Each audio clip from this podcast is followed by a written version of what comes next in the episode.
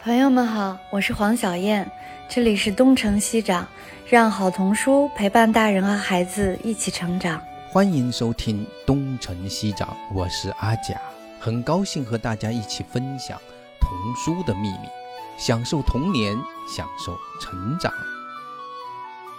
那我开个场，呃，我们老说有一句话叫“十年磨一剑”。就是这是贾岛的贾岛的诗里面的话，叫“十年磨一剑，双刃未曾试。今日把示君，谁有不平事？” 那其实我们今天请来的两位嘉宾是“十年磨一剑”的真正的践行者。呃，实际上十年可能还不够哈，两个天才追溯起来，好像有将近二十年才磨出了这个产品。他们十年磨一剑的第一本图画书是《天涯错啦》，然后安东尼布朗的评价是，这是我见过的关于帽子最有趣的一本书。他们对自己的介绍是，是一对不断思考的人，恰好学习了绘画，可以用画笔记录下来自己的思想。他们其实是从二零零五年、二零零六年就开始做童书了。那中国的原创图画书，也就是那个时候才开始起步的，所以他们应该是最初的开路人之一吧。他们得的很多很多的奖项，比如说两个天才是文津奖，天下错啦，两个天才，还有徐翠老师在气象国出的等待，等待也是文津图书奖的推荐奖。那我们今天就是欢迎那个姬兆华老师和徐翠老师。好的，欢迎啊，这个正好是今天也是咱们东城西长这个播客的一期特别的节目哈。呃，要不你们两位自己介绍一下，其实就是用声音让我们。待会儿能分辨谁是谁的声音哈，我们都是老朋友了。要不季尚华，你先说说。呃，好的，呃，谢谢黄老师，呃，谢谢阿贾老师。呃，我是姬兆华，呃，我是搞创作的啊，同时也搞艺术的推广。刚才黄老师说这个 十年磨一剑，呃，实际上我我现在正在呃做这个一本这个有关呃阅读和美育的书，这本书大概就是光写，现在也也已经今年已经是写动笔写已经写了呃第三年了，然后呃前面的准备工作应该也也也有十年差不多了。好的，那那个徐翠也说说先开个开场白吧，嗯。哎，大家好，哎，我叫徐翠。怎么说呢？反正我就是蛮喜欢做绘本的，因为我觉得绘本做绘本是个挺可爱的好玩的事情。然后它更像是一个生命的总结，就是把你自己对生活的感受啊和想啊都可以变成故事，然后和大家分享。嗯，哦，说完了，这么快就 这么简单就说完了。我补充一点吧，因为我们都是老朋友了哈，就是对这个徐翠和季兆华，其实我们最初认识的时候还是在就是一起在讨论读绘本，然后一起去做志愿者的活动。记得徐翠最初我们一起到那个打工子弟学校里面去跟孩子们讲故事啊，那个分享。然后季兆华也是很早就开始做这种艺术的推广，其实是也可以说是。儿童的美育的推广这样的一部分工作，所以很很有意思。然后在那个时候才知道，哦，他们其实是有一本书叫《天大错了》，而且首先出版的不是大陆的中文版，而是在美国出版的英文版。那好像应该是二零零八年的事情了，我我如果没记错的话哈。然后在那个时候，其实，在二零零八年说起来不是很远，但是对于中国的图画书的纪年来说，二零零八年就算是比较早的。时候了，在那个时候已经有那么惊艳的一部作品，而且我们在那个时候好像就已经看到了两个天才的雏形，就基本的那种，好像已经有一个草稿出来，然后一直在那边聊啊讨论，一直到前年还是是吧，就是才出版。哎呦，那个也真的是十几年在一直默默的这耕耘打磨啊，是这样的一个。那咱们今天的话题啊，是聊那个读绘本吗？对，那个姬老师和徐老师。呃，我们其实，在做这个，你看，我其实平时都不是这么认真的，会把这个介绍词写下来。我这是第一次 认真的写了介绍词，为什么呢？就是因为其实我们做东城西长这个播客，阿佳老师知道，从一开始其实我们就想请齐老师和徐老师来跟大家聊一期，最少聊一期。其实我们是想着，就是能做一个系列，可以多聊几期，对哈。对对对，所以这次呢，那个徐老师和齐老师终于接受了我们的邀请，然后而且答应我们准备聊一个系。系列，然后他们自己也做了一个大约的一个设计。然后今天呢，有一个主题就是如何通过绘本引导和培养孩子的创造力。还是请那个季少华和徐翠你们多说说啊，这个话题，要不季少华你先开个开个头。哎，好的，呃，就是呃，我们也也是就是说比较发散的聊一聊吧。因为这个创造力这个话题其实也比较大，然后呃相相对的来讲，其实呃也也也是比较模糊的一个话题。我我觉得就是说，先从我们自身这个创作这方面呃聊一聊。其实创造力这个概念，我也是很早很早，我们好像就在开始聊起了。就是其实最早最早的时候，让我们最惊讶的，我我要不从天呐错了的这种创意开始说起。其实呃这本书我最早。看到有英文版，然后在 Amazon 上去读到那个英文的书评，我当时的也是他们的美国的读者也有写了很长篇的评论的，我我想他们也是很惊讶于这样的创意。其实这种创造力这个东西它是怎么来的呢？就从创作者的角度，你们的第一个体验，能跟大家先从这个发散的怎么开始吗？从作品开始，嗯。呃，就是呃，这个天大错了这本书，其实呃，就是跟孩子探讨了一个问题，呃，就是你每其实每一本书都可以浓缩成一句话。就是咱们小的时候学所谓大概中心思想吧，就是不是那么僵死的一个中心思想，但是至少就是每一本书实际上它都有一个中心的一个主题。其实天大错了这本书呢，主要实际上讲的就是一个发散思维的一个一个一个东西。它实际上可以把它归结为一个问题，就是一个裤衩或者说是一个三角形这个布做的这样一个红色的一个一个东西，它可以用来做什么？其实这本书就可以把它归结为这样一个问题，呃，就是书里边的内容呢，就是可能有有些朋友没有看过，就是有一个小兔子，呃，有一天呢，它走在森林的路上，然后这时候呢，吹来了一阵风。然后就把一个东西呢，就吹在他的头上，呃，然后他呢拿起来一看，说这是什么？然后他说，哎呀，这是一顶漂亮的帽子，呃，因为呢，这个小兔子头顶上长着两个耳朵嘛，然后这个东西呢戴在它的头上，正好是一个帽子，它有一个大的洞，就是可以做那个帽檐，然后还有两个小的洞，就可以把那个呃耳朵伸出去。就是一开始我们还加了很多很多的文字，后来这个出版的时候就把它去掉了，就一开始文字就说说解释。是为什么它是一顶漂亮的帽子？就是可以不耽误听音乐，这样就是耳朵就不会被挡住。然后呢，这个帽子那那个还有一个就是帽檐呢，还有一个松紧带儿。呃，这样呢，就是因为因为既然风能吹到它的头上，那说明风比较大。这样呢，有一个松紧带可以箍在它的头上，就不会再被风吹走了。所以小兔子就觉得这是一顶特别特别呃这个好的一顶帽子，于是它就戴着这个帽子就走在森林里。然后所有的这个动物呢都很喜欢它的这顶帽子，然后大家都试戴了一下，然后走着走着呢，他就碰上了一个聪明的驴子。呃，这个驴之所以聪明呢，就是在所这本书里出现的所有的动物，就只只有驴是穿衣服的。然后呢，驴就跟小兔子说：“说你在你在干嘛？你为什么把这个一个这个裤衩顶在头上？”然后小兔子就很困惑，说是一顶帽子。然后驴就说说不是，这是一个裤衩，并且还拿出了证据，就是驴子随身还带着一本书，然后他把这本书打开，就是书里边有那个图画，就是证明就是这果然是一个裤衩。然后小兔子就开始就比较困惑，他就决定就按驴子说的做，然后他就试了试，按驴子说的试了试，然后就把它穿在了这个屁股上。但是呢，这个兔子跟人是不太一样的，因为人屁股后头没有尾巴，但是呢，动物们屁股后头都有尾巴，所以这个兔子的尾巴就不知该怎么安放。然后它就塞到左边也不好，塞到右边也不好，最后就就鼓鼓囊囊的就就就就那样就穿了。然后所有的小动物刚才就是看到它这顶帽子非常喜欢的那些小动物呢，又碰上了兔子，他们就觉得就说，哎，你在干什么？你为什么把帽子套在屁股上？然后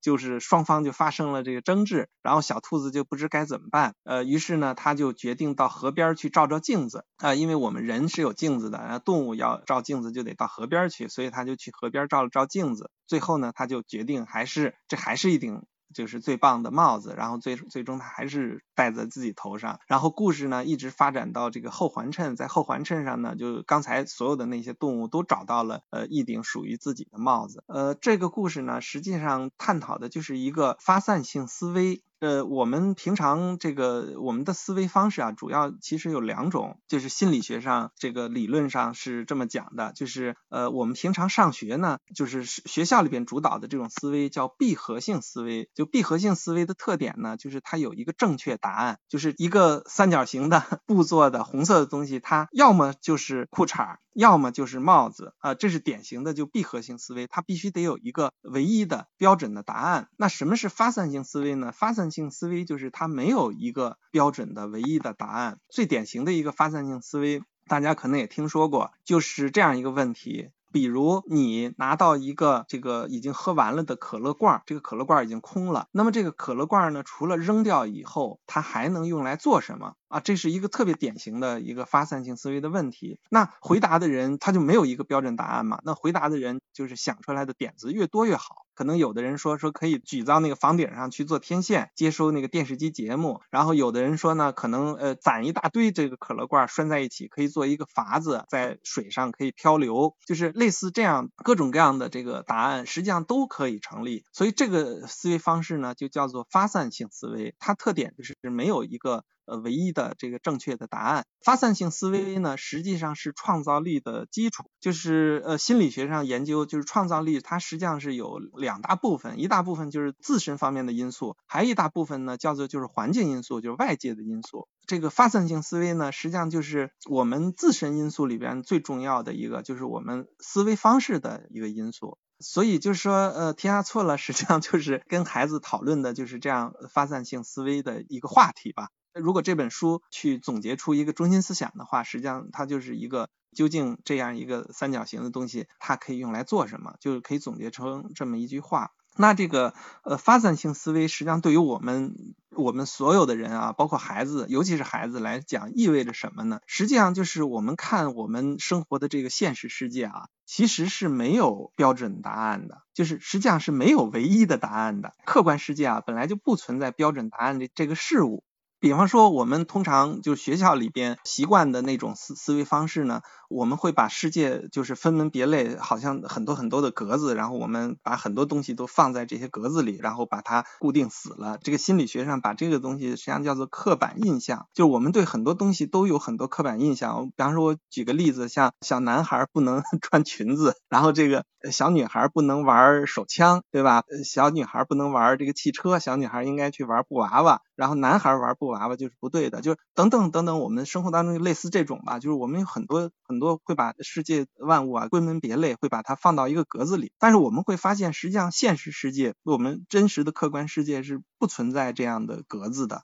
比方说，我们通常认为就是一加一等于二，是吧？就大家觉得，哎，这个东西是天经地义的呀。你看那个学校里是这么教的，对吧？一加一有一个确定的答案是等于二，对吧？你看我们。现实世界也是一加一等于二吧，但实际上我们仔细去思考我们的真实世界，你就会发现一加一等于二，实际上往往是这个 禁不住我们的这个拷问的。假设我们来做一个买卖，比方说我们去卖这个苹果啊，我我们是这个卖苹果的一个企业，然后呢，在运货的时候，我们来区分不同的苹果去运输，比方说我们要运输两只苹果，这两只苹果呢，有一个苹果是好的，有一个苹果呢，它是被霜打了，然后呢，上面它有一个疤，这个苹果它可能是坏的苹果，但是也也依然能够卖，就是它是有一个有瑕疵的苹果，那一个好苹果加一个有瑕疵的苹果，到底应该等于几个苹果？实际上，这个时候你就发现一加一等于二，完全不能说明现实世界的问题了，是吧？那呃，为什么会发生这种情况呢？是因为实际上一加一等于二并不是真实的，它只是我们为了研究事物，就是我们数学里边啊，在为了做做更好的一做研究的时候，我们建立的一个数学模型。实际上，我们很多很多东西都是这样的一个，比方说我们很多的。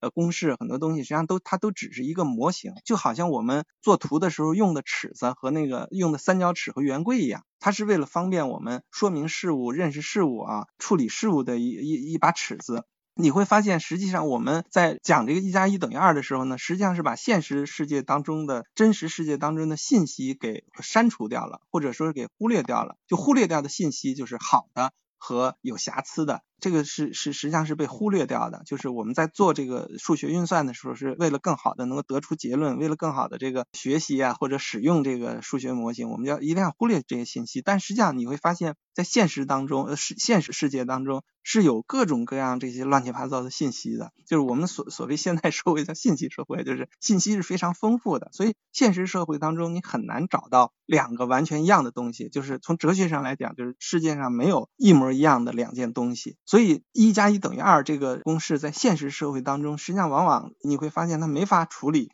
而我们会发现，这个我们传统的这个教育，或者是传统的应试教育，它实际上有一个特别大的问题，就是它唯分数论。它什么东西都是说都是你一定要得高分。那么你怎么能得高分呢？就是我们这种呃闭合性思维的教育里边，就是说你把唯一的答案、标准的答案背得越多越好，你就越能够得高分。但是你会发现，我们进入了现实社会，比方说我们进入了职场，我们进入了未来的生活，你会发现你面对的完全不是学校里的那个环境。就我我我常讲，我常给家长开玩笑，举一个例子，就是就是现在很多大龄青年，比方说三十多岁。这个男孩也找不到媳妇儿，然后女孩也找不到男朋友，那你说这个世界上有没有找媳妇儿的标准答案？然后一个小男孩去相亲的时候，然后见到这个小姑娘，就是巴拉巴拉一背书，然后背的特别准，然后小姑娘特别高兴，然后拍着手说：“哎呀，你背的真好，然后我嫁给你。”你就会发现这个世界上实际上是没有这样的标准答案的。那这个世界上根本就不存在找男女朋友的标准答案，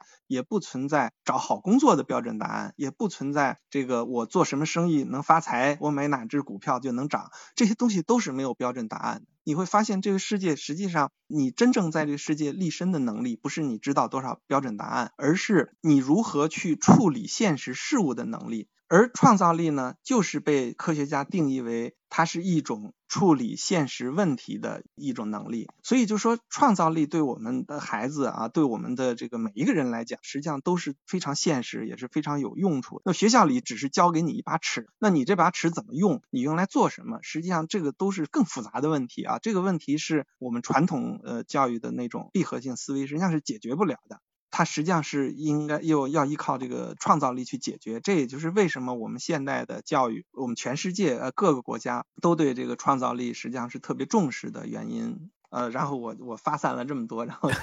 讲的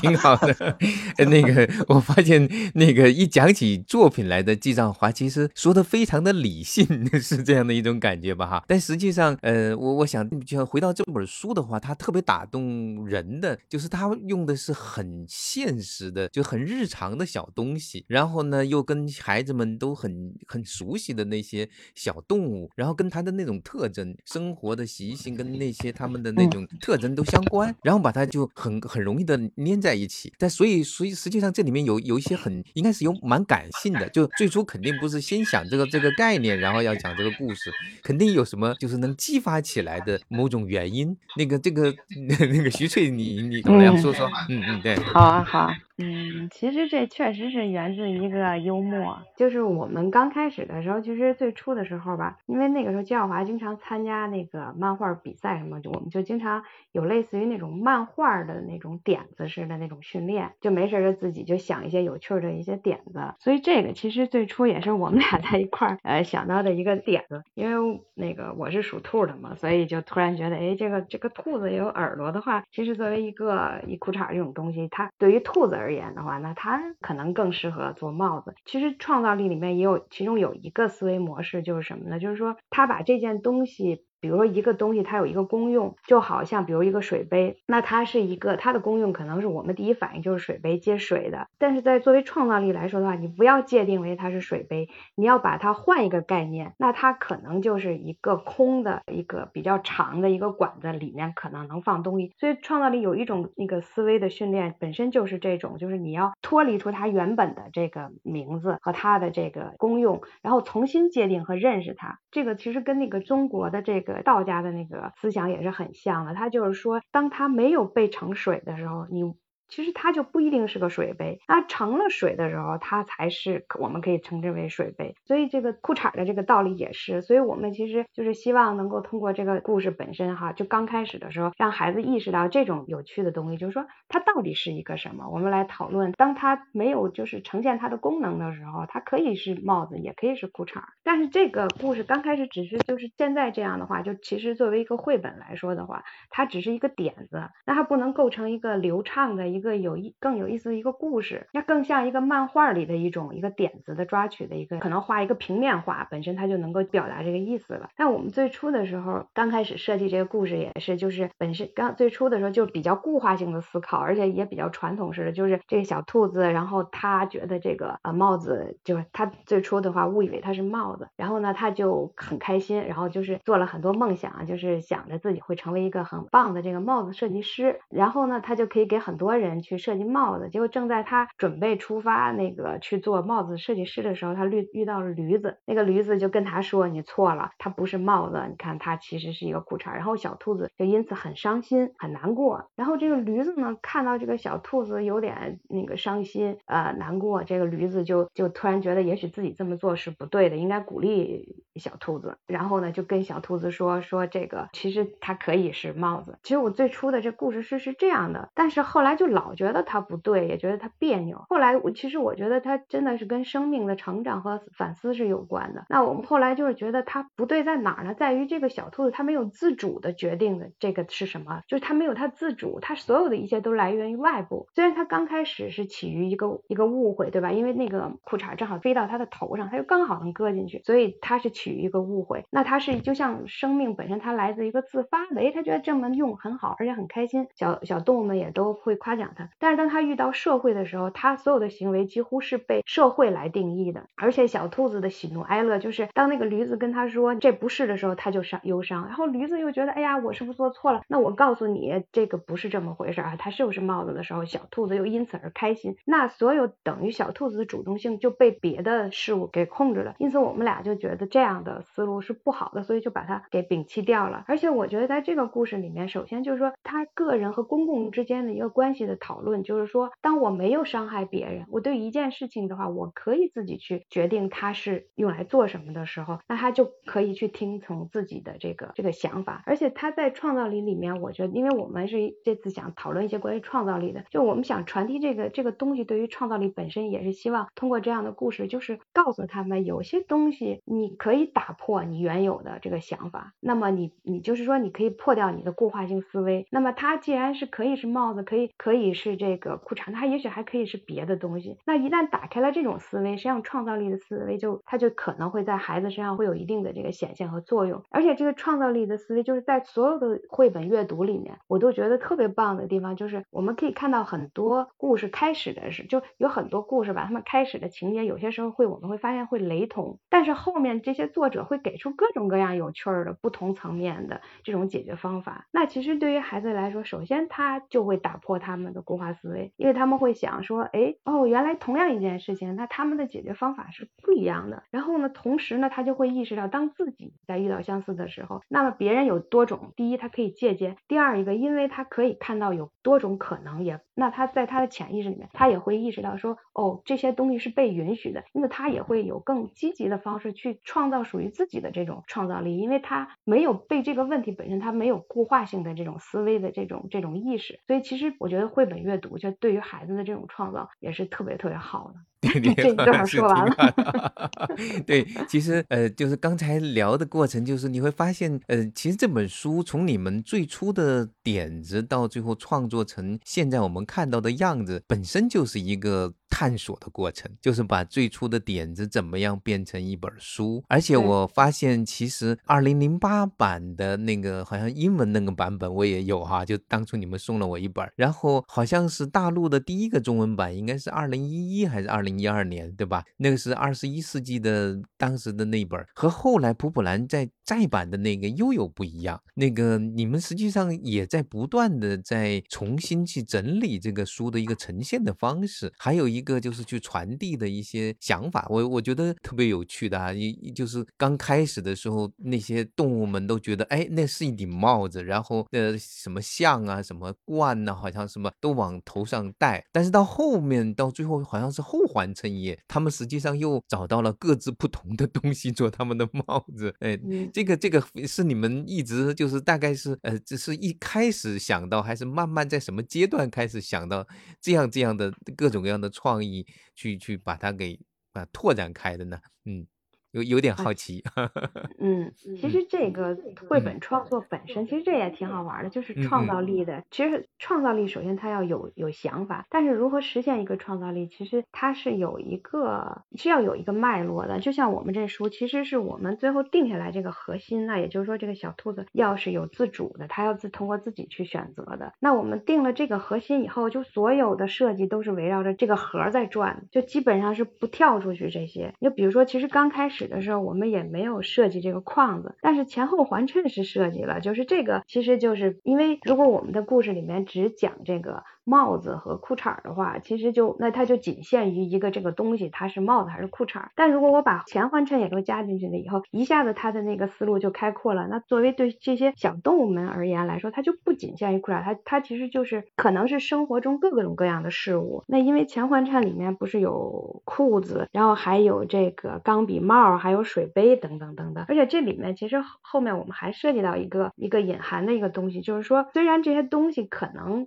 被用来当做任何一，就是他可能，比如说这个这个，他们当然都是当做帽子了。就最后的结尾就是把这个桌子上所有的东西到了这个。呃，后环衬的时候呢，所有的小动物就都把它们当成了自己的帽子。但是会发现一个很有趣的事情，就是说，虽然当成帽子，但是它还有一个合适的问题。你就比如说，这小猪套着那个小坎肩，就后环衬啊，套着这个坎肩，那它这个坎肩可能戴在猪的脑袋上它就合适，那它可能戴在这个松鼠的脑袋上就不合适。那小松鼠呢，因为它小，所以它的耳朵也小，那么它在后环衬，它找到属于它自己的帽子就是这个钢笔帽，所以这也是跟跟这个故事里面整体就是很多小动物最初的时候觉得小帽子好玩，都试试，但是他们就会发现有的合适，有的不合适。像这我也是我们想要告诉，就是跟孩子沟通的我们的一个认识，就是很多东西可能对于这个人是合适的，那么可能到了那个人他。确实也就不合适了，所以适合自己的所才是才是比较好的。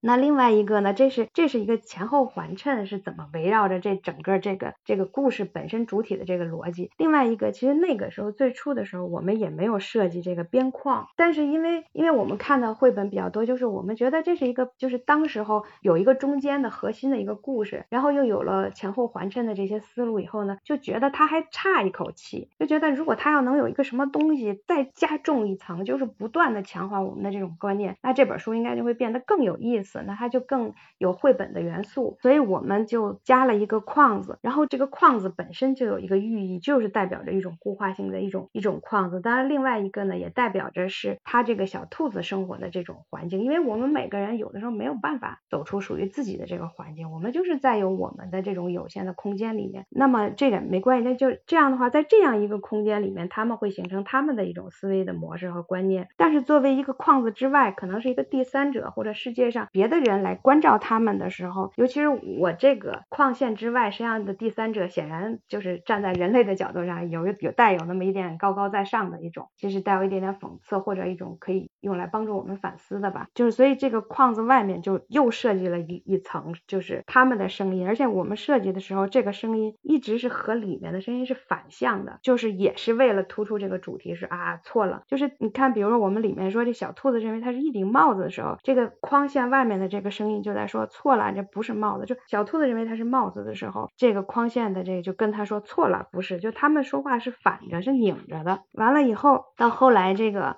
然后他后来这个这个这个外面这个声音始终是站在这个人类的这个角度上来说的话，他就始终不断的强。当所有的这个动物后面的时候，小兔子把帽子当成裤衩戴穿在身上的时候，所有的动物都跟小兔子说你错了，不对不对。但是这个外面的声音呢，就非常义正言辞、很正的在说说这就是裤衩，就是我们其实就是诚心设计了这样一种本身的一种观念之间的带有那么一点点对立。这样的话，它代表这种第三方的一种一种。甚至带有一点点社会性的强制，我其实也是希望，就是让人们意识到这种强制。如果这种强制有的时候它不合适的时候，是不是我们可以学着，就是如果作为我是当事人，我是不是可以学着不去在乎？那么如果我是一个旁观者，我也是一个第三方的，我是不是也可以考虑学着闭嘴，或者我去了解这件事情的本身，然后我再去做出一个判断？那这个这个框线其中有一有一页，那就是小兔子最后走到这个框线里面，走到框线这儿，把这个。框线给拆掉了，然后呢，所有的这个画面的这个水彩的就这个画的颜色颜料就流到了画外，然后小兔子然后呢就说哦我知道了，那这一页其实是绘本里面就我们这个天下错了里面设计的一页，这一页其实呢我们用了图画来讲的这个故事，这图画是什么呢？就是小兔子走到河边，它实际上是在照镜子，在河里面照它自己的样子，那么也就意味着当它照完了它自己是裤衩的样子和帽子的样子以后，他自己做出了一个决定，是他的决定。他说：“哦，我知道了。”然后，所以呢，他觉他说：“哦，这是一顶帽子。”而且在这个整个的，就是围绕着这个逻辑不断的往里增加更多的有趣的这个故事性性的时候呢，还有一个很好的地方就是说，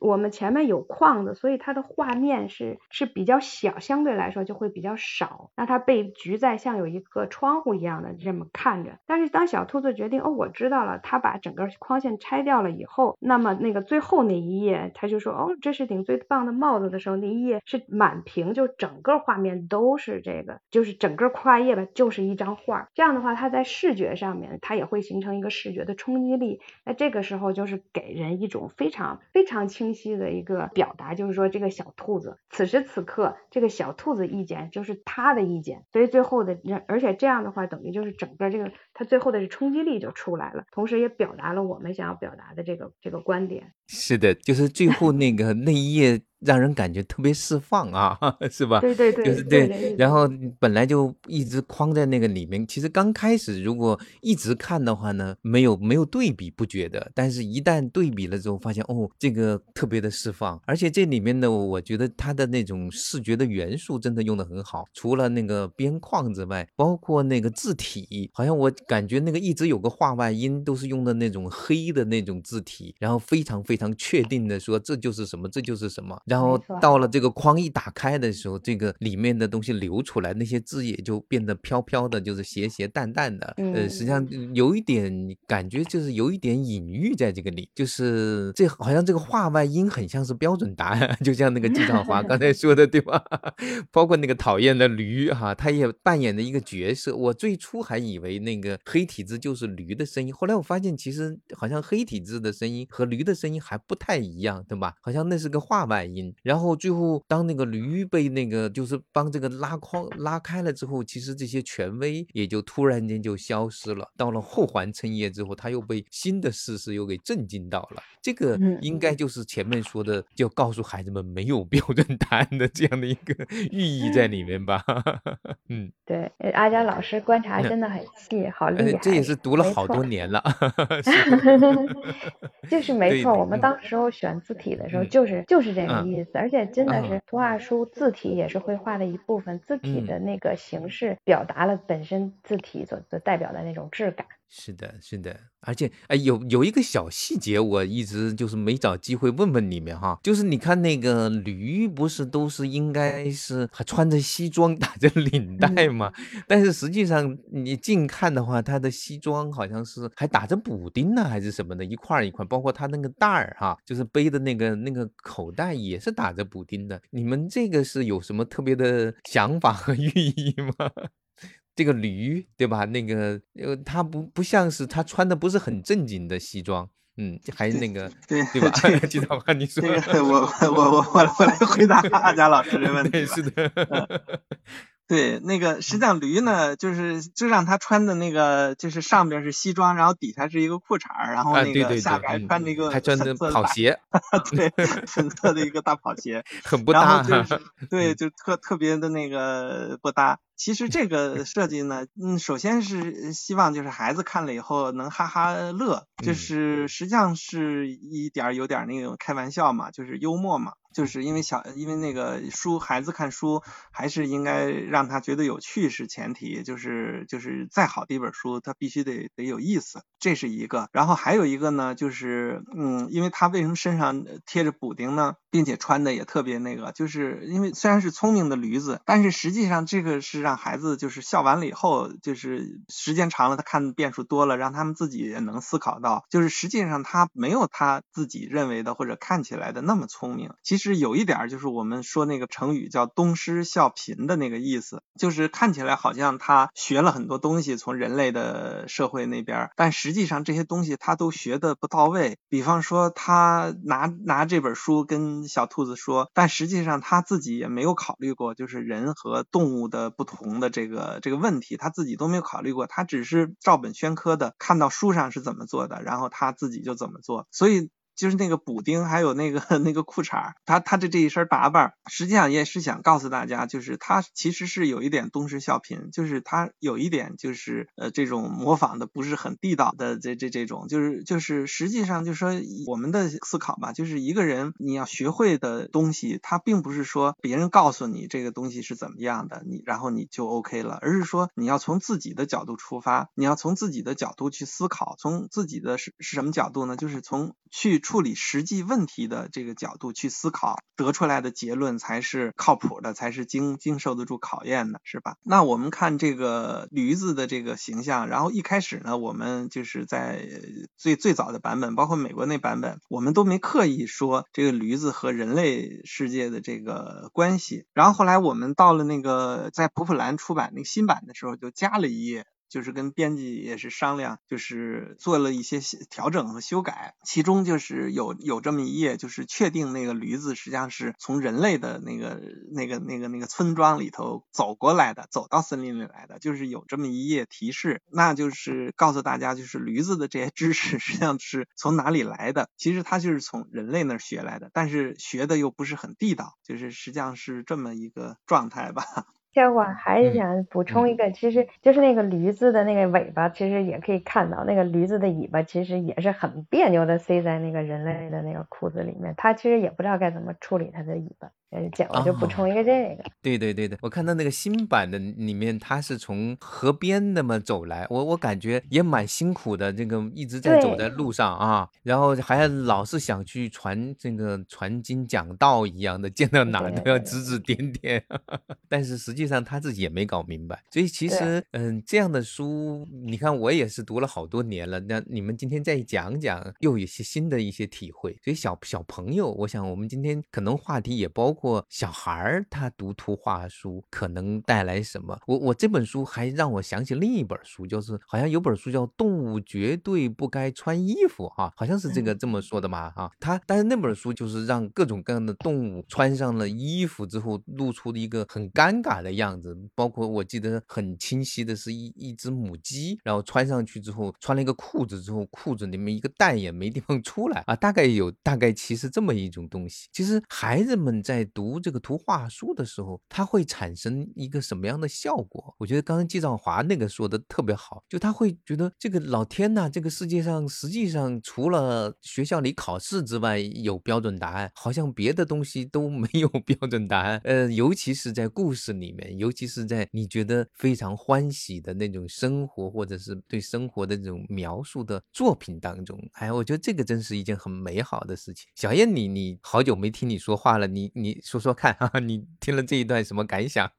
其实我我刚才就说这个驴子啊，其实我看到这个驴子的时候，我觉得就是季老师和徐老师这个创作，他们刚才解释的跟我的想想象的不太一样。我以为他们在某种程度上在反讽穷酸的知识分子。因为这个驴子，阿佳老师，您刚说他的他穿的是打着补丁的衣服，但是在我看来，他被描述的像是一个乞丐，就是他，就是他身上补满了补丁，然后还拿了一个破袋子之类的。丐帮的那个酒袋还是乞丐？特别像一个对。其实今天我们讲创造力，其实创造力，刚才那个金老师和徐老师也说了，就创造力的前提是思维的能力嘛。我看他俩给自己的解释也是特别爱思考的人。您刚才说了一本书，其实我们有一本书叫《鸭子兔子》，就是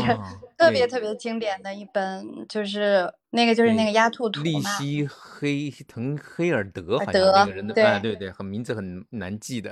然后就是你从一边看是鸭子，从一边看是兔子，那个是他们学美术的人都知道的一个。对对，这好像那个艺术的故事还是哪里会以它为例子的哈。对，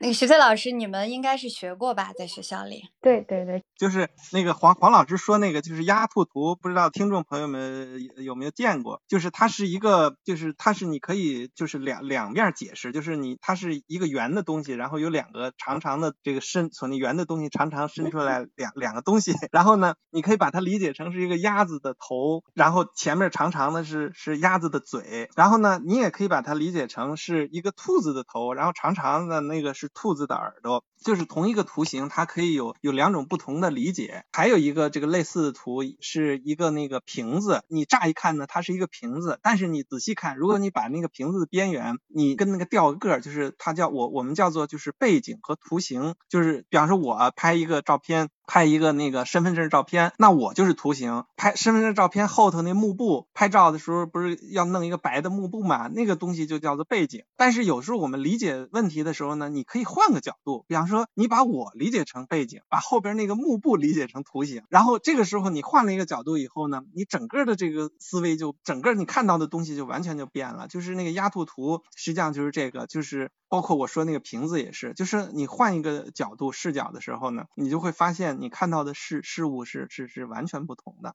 对，就是有些家长看到这个《鸭子兔子》这本书，就说这么简单一本书啊，反反复复的。然后特别有趣的是，这个其实它这本书从始至终几乎就是那一幅图，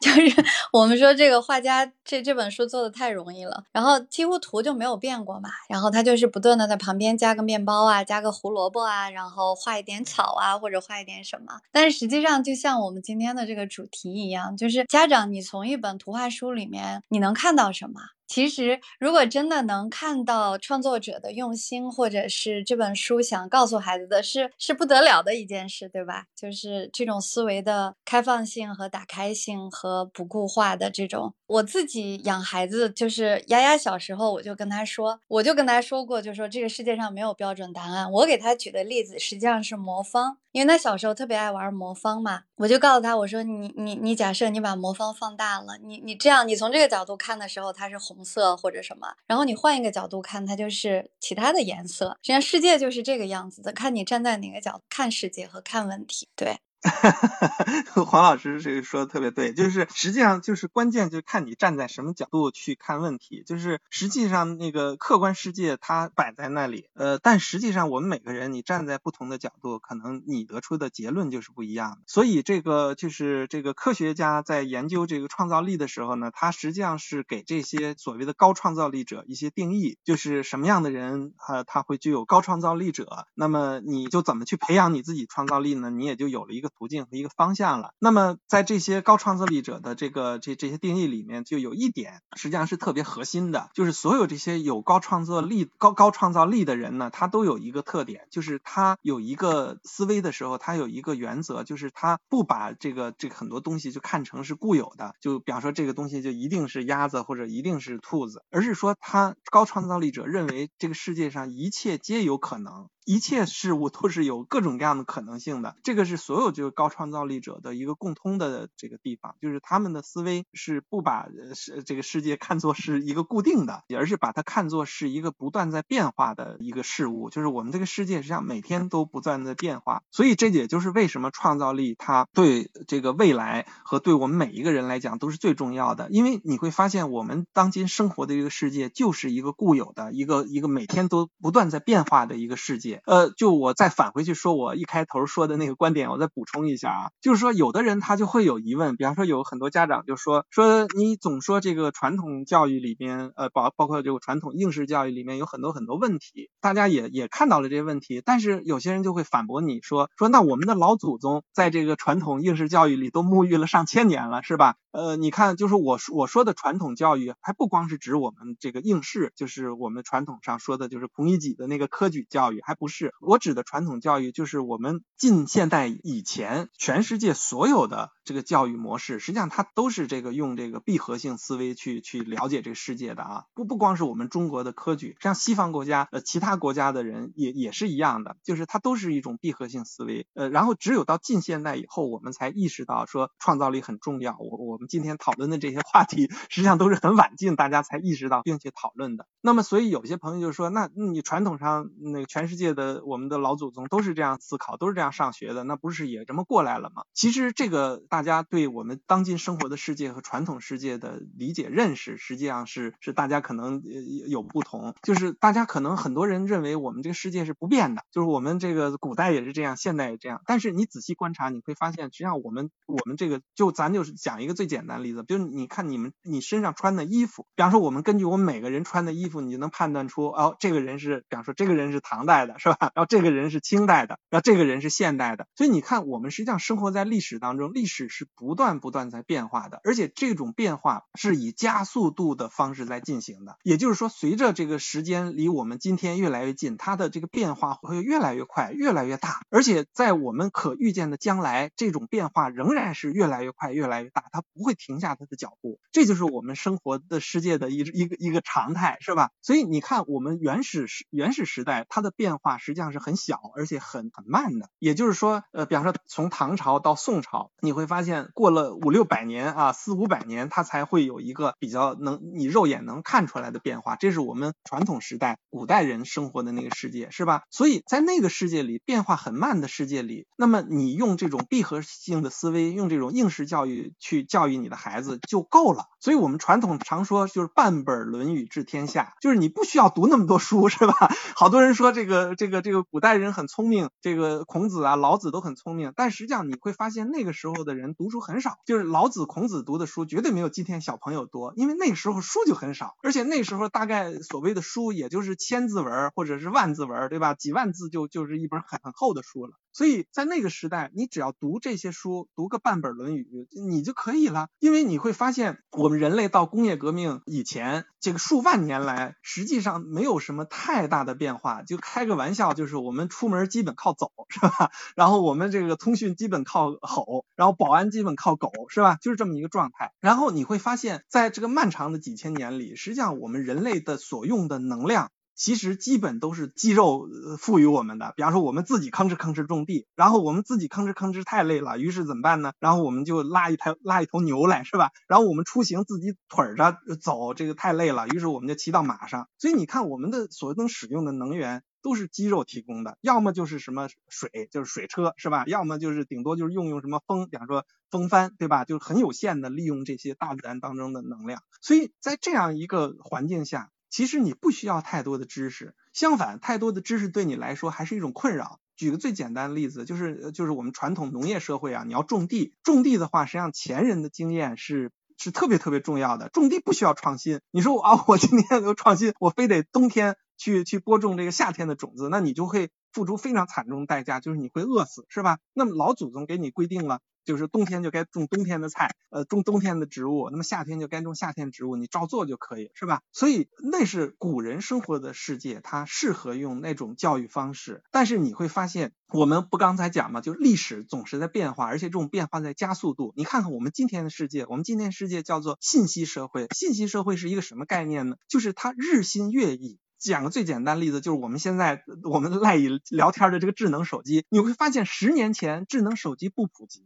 二十年前还没有手机呢。假设就说十年前，假设我我如果跟大家讲，因为那会儿大家可能还十年前还用那种就是类似大哥大那种就是模拟通讯的那个手机是吧？如果我跟大家讲，我说我推销一款一一款软件是吧？你装在你的手机里，你出门就可以不带钱啊，一分钱不带。然后你到超市里去随便拿东西，然后出门的时候你冲着营业员晃一晃，营业员就放你走。那大家一定会觉得我是一个大骗子，是吧？会把我敲死的，对吧？但是你会发现这十年里，你的整个生活都发生了翻天覆地的变化。比方说这个十年里最简单的一个就是你出门不带钱包了，然后街上没有小偷了。这个你你在二零一零年以前你是无法想象这个世界会没有小偷了，出门不会带钱包了。所以我们生活的这个世界是日新月异的，每天都在发生变化。未来我们的孩子这个这种变化只会越来越大啊，越来越频繁，而且速度越来越快。你未来如果你还用那种就是传统应试教育这种方式，你就会发现你完全无法适应这个世界了。就比方说，你就会发生一个什么事儿呢？就是最简单一道理，比方说你中国的孩子很多都，比方说上学的时候不自己挑专业是吧？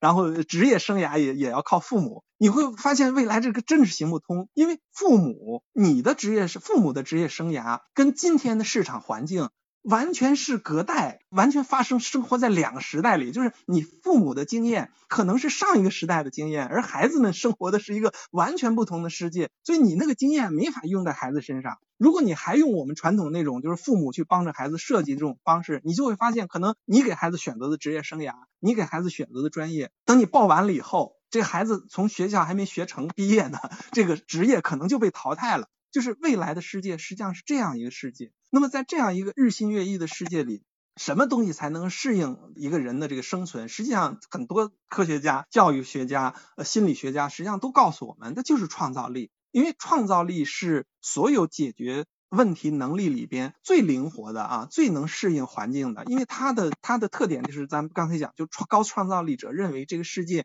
一切皆有可能，他是随时准备着要去。去应变的，去应对这个不同的外界环境的变化的，所以就是创造力的价值实际上是最高的。我 我又又发散到这个我我一开始那话题里了，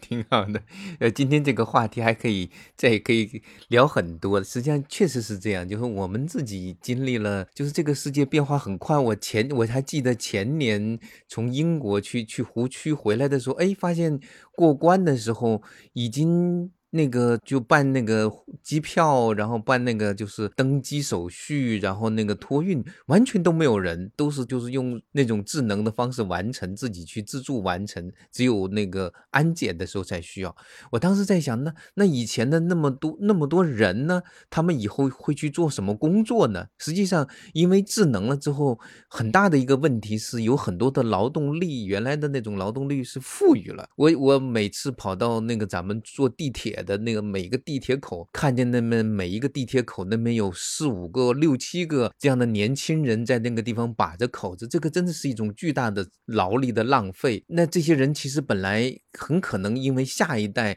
可能有某某种机器，他们就完全被替代了。所以这个确实是一个非常，如果把眼光往明天去看的话，这个孩子将来会去做什么，和他今天去怎么去读些什么书和怎么读，其实还是。蛮蛮有关系的。如果要是还是按照原来的那种方式，你脑门子全是记住老师教的那些答案，然后按照老师的要求去严格的答题，嗯，也许会成为当下的呃成绩好的学生，但是在未来可能变得特别没用的一个家伙。对的，这就是我是做出版的嘛。中国的图书市场上卖的最好的就是那种，呃。科普书、功能性书，就是绘本全是药的那种书，就是一本书一个主题解决一个问题，然后还有就是家长最爱买的就是好像就觉得，哎，我孩子看了这本书就能得到某种知识，对，可以得到某种知识，可以治什么病的。然后你想想看，就像季老师刚才说的，你这个你这个孩子要现在可能。七岁以前的孩子，十几年以后才能走上社会。我也经常说这句话。等他走上社会的时候，可能你就，我我经常说，我说可能吃一丸药，那些知识都有了，有可能啊，对吧？装个芯片，你学那些死的知识是一点用处都没有的。啊，徐翠是要补充？没有 没有，其实就是眼耳鼻舌身意嘛，所有的这种对外部感触的这种器官的这种这种刺激和和大脑之间的关联，一个是丰富程度，一个是精确的匹配程度。好吧，嗯，今天好像谈的还挺深的哈。对，我觉得还就是越聊越有意思了。的确，今天也能看出来，季老师和徐老师的确是特别爱思考的人。很难得把他们俩人抓在一块儿，听起来他们不像是画图画书的，好像是在研究那个儿童 那个进化心理学和儿童心理学。感觉他俩像两个学者。是的，嗯。那我们今天就这样吧，就是特别感谢那个季老师和徐老师，然后我们下面还会继续邀请季老师和徐老师来。现在的目前的计划是一个月一次，嗯，对对对，有机会可以聊聊，对对，好的。那好吧，那就大家晚安。嗯，嗯，晚安安，咱们下一次见。好，谢谢大家，嗯再次感谢，再次感谢，好，再见。嗯拜拜。拜拜。